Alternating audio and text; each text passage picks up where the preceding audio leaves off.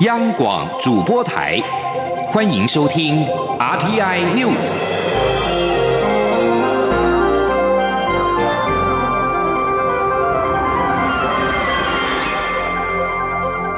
听众朋友您好，欢迎收听这节央广主播台提供给您的 RT News，我是张顺祥。民进党高雄市长补选候选人陈其迈以大概七成的得票率当选市长，中选会二十一号将公告当选人，依照规定十天之内应该就职。高雄市的代理市长杨明洲十六号表示，将着手筹备以立新的团队接手。中选会公告会在八月二十一号审定公告当选人名单，并在当天颁发当选证书给陈其迈。依照时程的推估，陈其迈最晚会在八月底就职，最快是二十四号就职。而高雄市长补选落幕，三位候选人也陆续在十六号启动了谢票行程。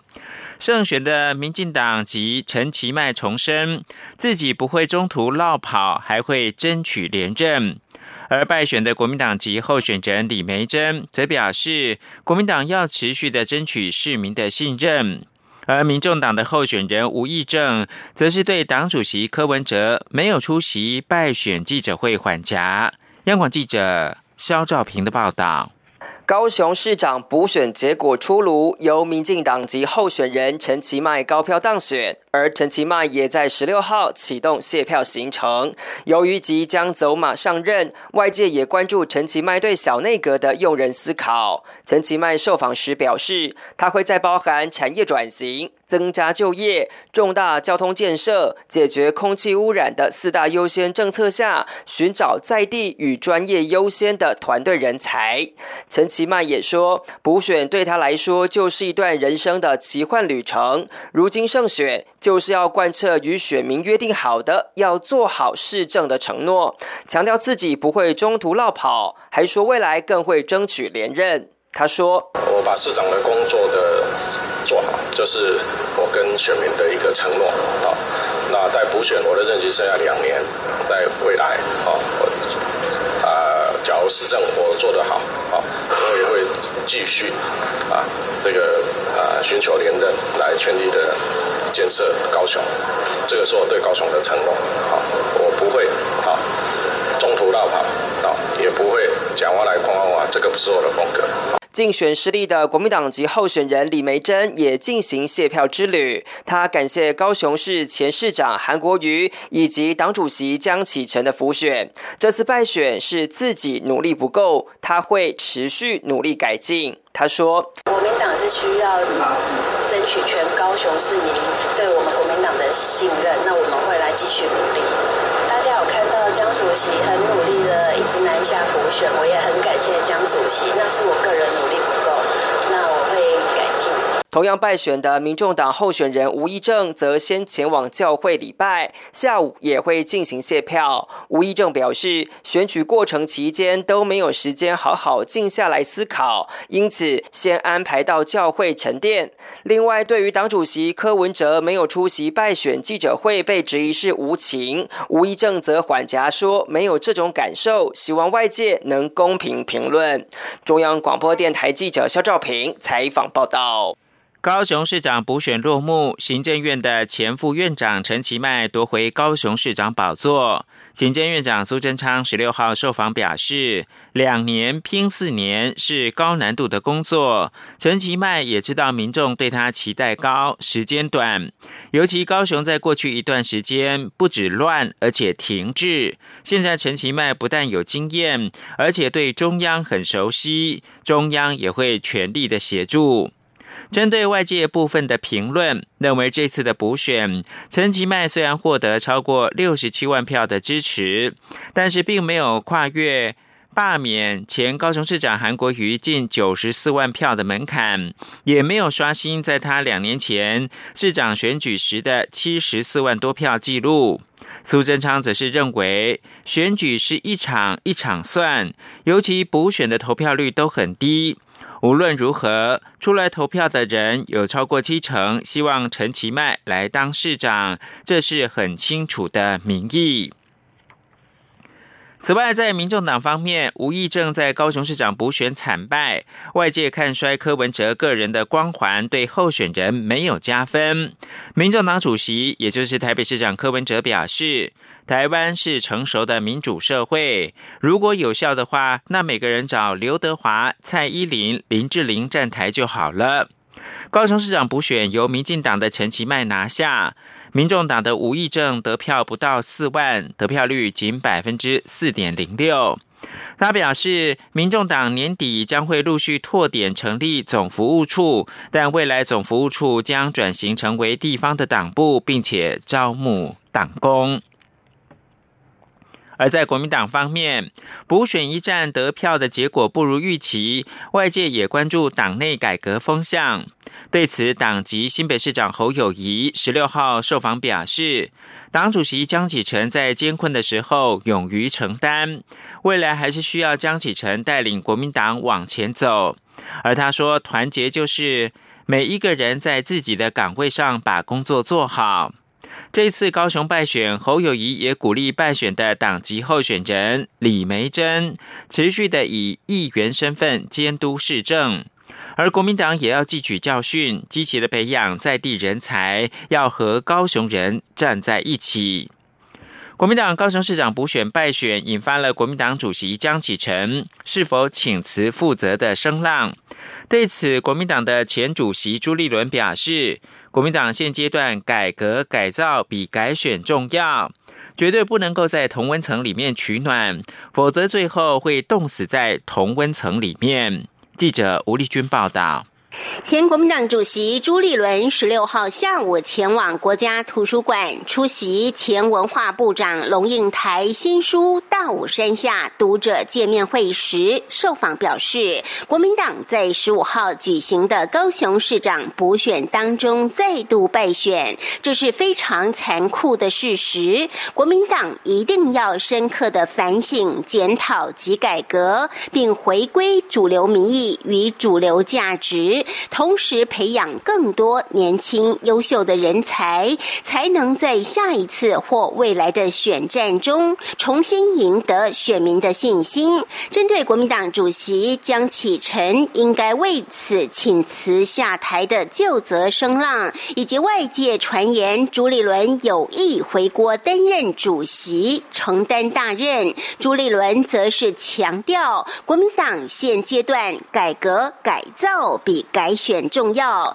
绝对不能在同温层里取暖，否则最后将冻死在同温层当中。他说：“现在完全不是谈人事问题的时候，国民党现阶段只有不断的改革、不断的检讨、不断的反省。因为民众现在不希望看到国民党陷入纷争、内斗，改革改造比改选重要，是我从年初一再强调的。当然。”改革是很痛苦的，检讨是很残酷的，但是我必须要讲，我们绝对不能够在同温层里面取暖。否则，最后我们国民党都会冻死在同温层里面。对于国民党立法院党团总召林伟洲表示，是告别寒流的时候了。朱立伦则回应表示，国民党是应该要把光谱不断的扩大，任何声音都是国民党重要的力量。至于未来二零二四大选，朱立伦是否可能面临和新北市长侯友谊的竞争，朱立伦则强调。侯友谊是他的好朋友，也是他永远的伙伴。中央广播电台记者吴丽君在台北采访报道。美国情报单位日前公开的警告，俄罗斯、中国和伊朗意图要干预美国二零二零总统大选。由于总统川普在外交上亲俄反中，因此俄罗斯希望他连任，中国则不愿意让他再来四年。不过，也有专家认为。川普上任之后，削弱西方世界的团结，带来全球不必要的混乱，这都是中国所乐见，因此未必不希望川普胜选。请听杨明娟的专题报道。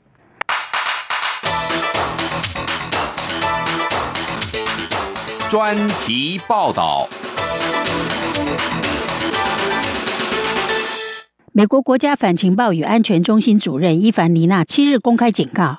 外国政府持续透过秘密与公开的方式干预美国总统大选，影响美国选民偏好与观点，加剧美国内部不和，并破坏美国民众对民主进程的信心。中国、俄罗斯与伊朗被点名是三大主要外国威胁，其中俄罗斯不希望民主党的拜登胜选，至于中国则不想看到川普继续主政。中国被点名押宝特定候选人，伊凡尼娜说：“中国认为川普难以预料，所以不想看到他连任。中国一直在扩大影响力，形塑美国的政策环境，对认为不利中国利益的政治人物施压，并转移和反击对中国的批评。”不过，部分专家和情报界持不同的观点。华府政治观察专栏作家布朗德斯日前在财经媒体《市场观察》评论指出，除了主要基本盘之外，也有其他人希望川普连任，就是中国国家主席习近平以及他的独裁共产政府。这个观点可能和川普的说法大不相同。川普一向宣称，中国非常希望拜登成为美国总统，因为如果拜登赢了。代表中国可以像过去数十年来一样，继续窃取美国。川普自认，在他上台前，没有任何美国总统阻止这种现象。不过，布朗德斯对川普的说法嗤之以鼻，认为北京的选择很明确。基于川普过去四年来所造成的伤害，中国乐于见到川普连任。川普宣称，没有人能像他对中国一样强硬。但布朗德斯反讽，川普永远搞不清楚。他所谓让美国再度伟大的努力，并未对中国造成重大伤害，反而是伤了美国。布朗德斯指出，四年前川普接掌总统大位时，美国已经因为文化、种族、经济界限而呈现分裂。四年下来，川普敌我分明的做法进一步削弱美国，美国陷入自南北内战以来最尖锐的对立。对习近平来说，这是求之不得的大礼。川普自认已经给予中国重击，但他对美国的力量、声望、民主价值以及全球机构所造成的伤害，远超过他对中国所造成的伤害。贸易战争很容易赢，相信我，这是川普最著名的说法。川普常挂在嘴上，因为关税，中国付给美国大笔金钱。但布朗德斯痛批，川普永远不理解关税，换一个词来说，就是美国消费者的税。终端用户永远必须承担进口关税。许多经济学家和美国联准会官员也认为，川普的策略已经导致美国工作机会流失、物价上涨。布朗德斯另外也举例，当川普宣布美国退出跨太平洋伙伴协定 （TPP） 时，中国可能因此大笑至少三天。TPP 是美国与十一个环太平洋国家的贸易协定，并且刻意排除中国。TPP 其中一个主要目的。就是维持美国在亚洲的贸易主导地位，防堵中国日益强大的经济势力。根据华府智库皮特森国际经济研究所指出，TPP 渴望增加美国出口一千两百三十亿美元，但川普却选择封杀。退出 TPP 的结果是，美国的空缺被中国填补。TPP 已更名为跨太平洋伙伴全面进步协定。日经亚洲评论指出。这个贸易协定使中国更容易进入这个人口超过五亿，而且未来几年内将成为全球最具吸引力的市场。由于协定中包含加拿大、智利、墨西哥以及秘鲁，因此也将提供中国与美洲的自由贸易桥梁。美国前国家安全顾问波顿在新书中爆料，川普曾要求中国支持他连任。约翰霍普金斯大学教授，同时也是彭博社专栏作家布兰德斯指出。也许中国政府真的有理由支持川普。中国或许早已意识到波顿在新书中的观点：川普对美国造成的损害以及对全球民主社会的影响，远大于他对中国当局造成的伤害。如果川普能连任，很可能将扩大这样的伤害，而中国似乎是乐见其成。布兰德斯认为，今年美国总统大选很可能将会重新定义全球未来格局。川普和中国进行长期竞争的战略，的确对中国产生压力，但同时也使西方世界面临沉重代价，像是削弱西方世界的团结，带来全球不必要的混乱等。如果川普再次当选，代表了美国选民再次做出民粹选择，也等于告诉盟友，未来将要面临更狭隘的外交空间以及持续的政治动荡。或许这也是中国所乐见的。布兰德斯说：“虽然不能确定拜登当选后将会带来什么变化，但全球已经知道川普政府将会带来什么。”以上专题由杨明娟编辑播报，谢谢收听。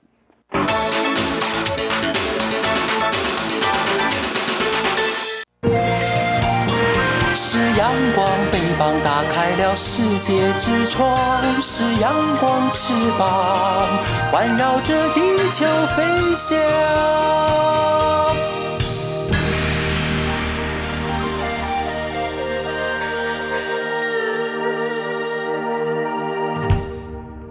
现在是台湾时间清晨的六点四十五分，又过了四十秒。我是张顺祥，继续提供新闻焦点，关注到泰国上万名的抗议人士十六号晚间聚集在民主纪念碑前，呼吁解散国会跟修宪。这是二零一四年军事政变至今最大规模的抗议，也是泰国延续近一个月学潮以来人数最多的一次集会。学生团体自由青年跟泰国学生联盟七月十八号晚间发起活动，号召民众聚集在民主纪念碑前抗议政府施政，并提出三大诉求，包括了解散国会、终止骚扰异议人士、修正军方制定的宪法。当天聚集两千多人，是二零一四年军事政变以来泰国最大规模的抗议行动。随后，在全泰国各地掀起大小不一的学生抗议的浪潮。由自由青年转型而成的自由人民，十六号晚间再度在民主纪念碑前举行大型的集会，重申三大诉求，并期许泰国能够实现真正的君主立宪制。人潮傍晚开始聚集，到晚间七点左右，现场人数已经破万。远远超过七月十八号的抗议人数，民众高喊“总理下台”口号，舞台上的主持人则是高喊着“这就是人民的力量”。继续关注的是 COVID-19，先关注在全球各地，意大利方面新确诊人数近来有攀升的迹象，部分原因是年轻人参加派对所导致。意大利政府十六号已经下令，全国所有的舞厅、夜店要停业，时间长达三个星期。政府还规定，从晚间的六点到隔天清晨六点，民众在可能出现人群聚集的公共场所，必须要戴口罩。这些新的规定从八月十七号生效，至少会实施到九月七号。意大利是欧洲第一个。遭受疫情重创的国家，目前境内累积确诊数将近二十五万四千例，其中超过三万五千人病死。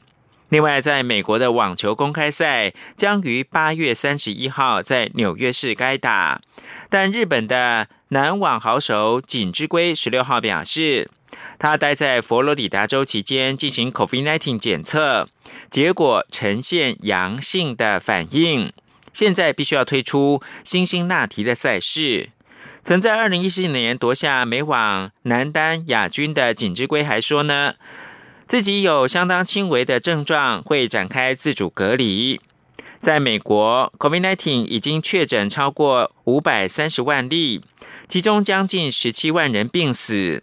许多网球选手因为担心染疫，都已经宣布要退出今年的美国网球公开赛。另外，在巴西方面，总统波索纳洛的妻子蜜雪儿·波索纳洛十六号表示，自己确诊感染 COVID-19 大概两个礼拜之后，目前病毒检测已经是呈现阴性的反应。巴西目前 COVID-19 确诊数在全球各国排名第二多，仅次于美国。总统波索纳洛家族的数名成员都不幸染疫。截至到八月十五号，巴西全国累计通报超过三百三十万起确诊病例，其中有十万多人病死。焦点回到台湾，中央流行疫情指挥中心在十六号宣布，台湾新增两例，分别是从澳洲跟菲律宾移入的 COVID-19 个案。指挥中心表示，这两例分别是三十多岁的从澳洲返国的女性。案四八三，以及菲律宾返国的四十多岁男性案四八四，指挥中心表示，目前国内一共有四百八十四例的确诊，分别是三百九十二例境外移入、五十五例本土病例跟三十六例的敦木舰队，另外有一例等待厘清。另外，马来西亚日前宣布，一名感染 COVID-19 的个案来自台湾。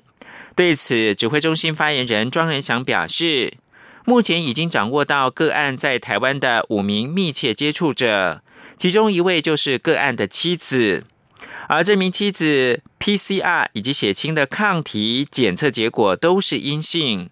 另外四名家人还在筛检当中。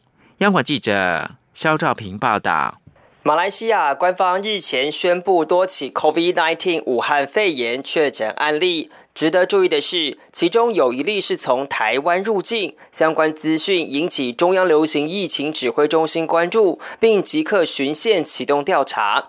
指挥中心发言人庄仁祥十六号表示，这名马来西亚确诊个案的妻子是台湾人，而这名个案是在今年二月持居留证方式入境台湾，期间都与家人同住，所以目前掌握包含妻子在内的五名密切接触。者，这五人陆续进行筛检，目前已经知道妻子检验结果都是阴性。他说，主要的密切接触者总共有五人啊，就是呃。其中一人昨就是就是他的太太已经在昨天，啊，已经去已经裁剪了。那今天中午检验检验出来都是阴性，就是呃核酸检测的检体跟这个血清抗体，那目前都是阴性。那另外还有四位家人的部分啊，我们。预计明天会裁剪。庄仁祥进一步指出，这名确诊个案是在八月二号到香港转机往吉隆坡入境裁剪，也呈现阴性，直到检疫期满前夕八月十四号才被验出阳性。根据检出日期推估，不管是在大马或台湾都有被感染的可能性。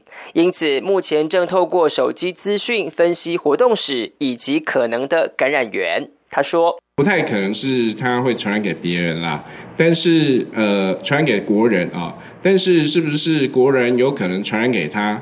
那当然是需要再再呃去追查。这是为什么我们会针对针对他的密切接触者去做裁剪啊？指挥中心表示，包含个案在马国的检测方式等相关资讯，都持续向马国卫生部门洽询当中。中央广播电台记者肖兆平采访报道。面对 COVID-19 疫情持续威胁到全球，工商界忧心纾困三点零实际可以用的金额只有新台币八百六十五亿元，严重的不足。呼吁政府能够在第四季发放五千元的消费券，协助业者渡过难关。对此，行政院长苏贞昌回应表示：“喊口号、喊数字比较容易，但是国家的资源有限，希望大家一起努力，也互相的体谅。”央广记者吴丽君的报道。武汉肺炎疫情持续重创全球经济，为此，行政院寄出纾困三点零特别预算送立法院审议。不过，全国工业总会秘书长蔡炼生忧心，此预算中高达一千两百三十五亿是用来回补纾困二点零及三倍券超支的预算，纾困三点零实际可用的金额只有八百六十五亿元，严重不足。全国商业总会。理事长赖正义也呼吁政府在第四季加发每人五千元消费券。对此，行政院长苏贞昌十六号参观国立台湾博物馆铁道部园区时受访表示，台湾防疫有成，纾困有效，三倍券大受欢迎，减班休息的人数也大幅降低。但政府预算有限，喊口号比较容易。他说。国家资源总是有限的，喊口号比较简单，喊数字也比较简单。我们过去把钱花在刀口上，也看出有效。希望大家一起努力，也希望互相体谅，大家一起来加油。而针对铁道部园区日前开幕引发的台湾铁道支付争议，苏贞昌则表示，他对于为台湾做出贡献的任何人。都表示最高的敬意和谢意。他也一直以此鼓励政府团队要做实事，也会做事。因此，这个问题就留给想讨论的人去讨论。他说：“不管他是哪一个时代，不管他是什么人，只要真正爱这一块土地、爱这个国家、爱人民，真正为台湾做事的人，才是值得肯定跟感谢。我也一直都是以做实事、也会做事来鼓励我们团队。至于封什么父什么母的，我一向不太注重。”铁道部园区原本在简介中将日据时期的台湾总督府铁道部长，也是当时的总工程师。长谷川称为台湾铁道之父，遭外界质疑。最早在台湾建设铁道的人，应是清朝台湾首任巡抚刘铭传。中国电台记者吴丽君在台北采访报道。肝病研究者有台湾肝帝之称的中研院院士。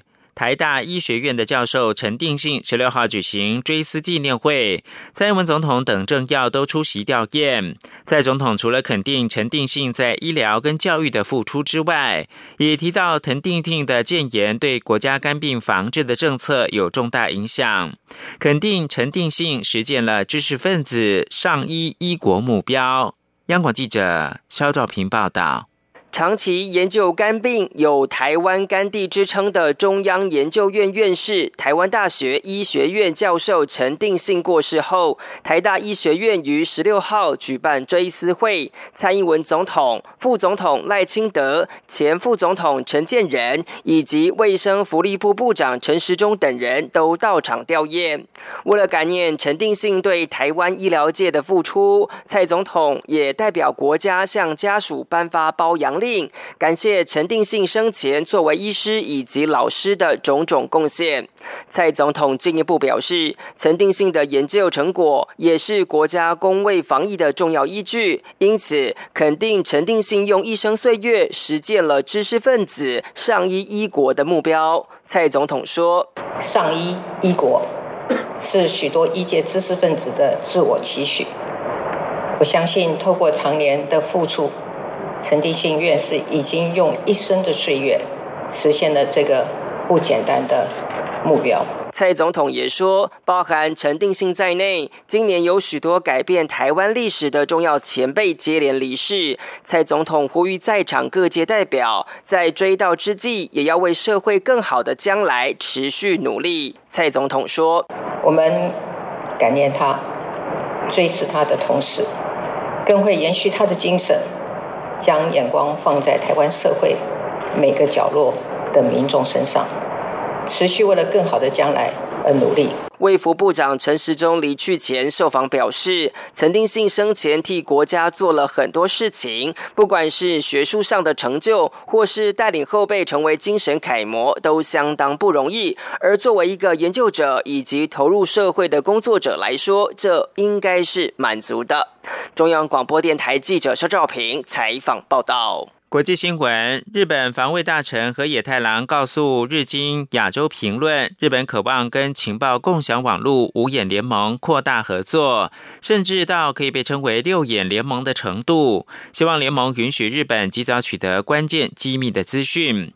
五眼联盟是由英国、美国、加拿大跟澳洲以及纽西兰组成。日经亚洲评论十五号报道，河野在访问中表示呢，这些国家拥有相同价值，日本可以关系更紧密，甚至到被称为六眼的程度。日本虽然不是五眼联盟的正式成员，之前已经在和联盟分享资讯。河野太郎强调，扩大日本跟联盟的关系，可以使得日本更早的分享资讯，也能够让日本取得极机密的情报。以上新闻由张顺祥编辑播报。Thank you.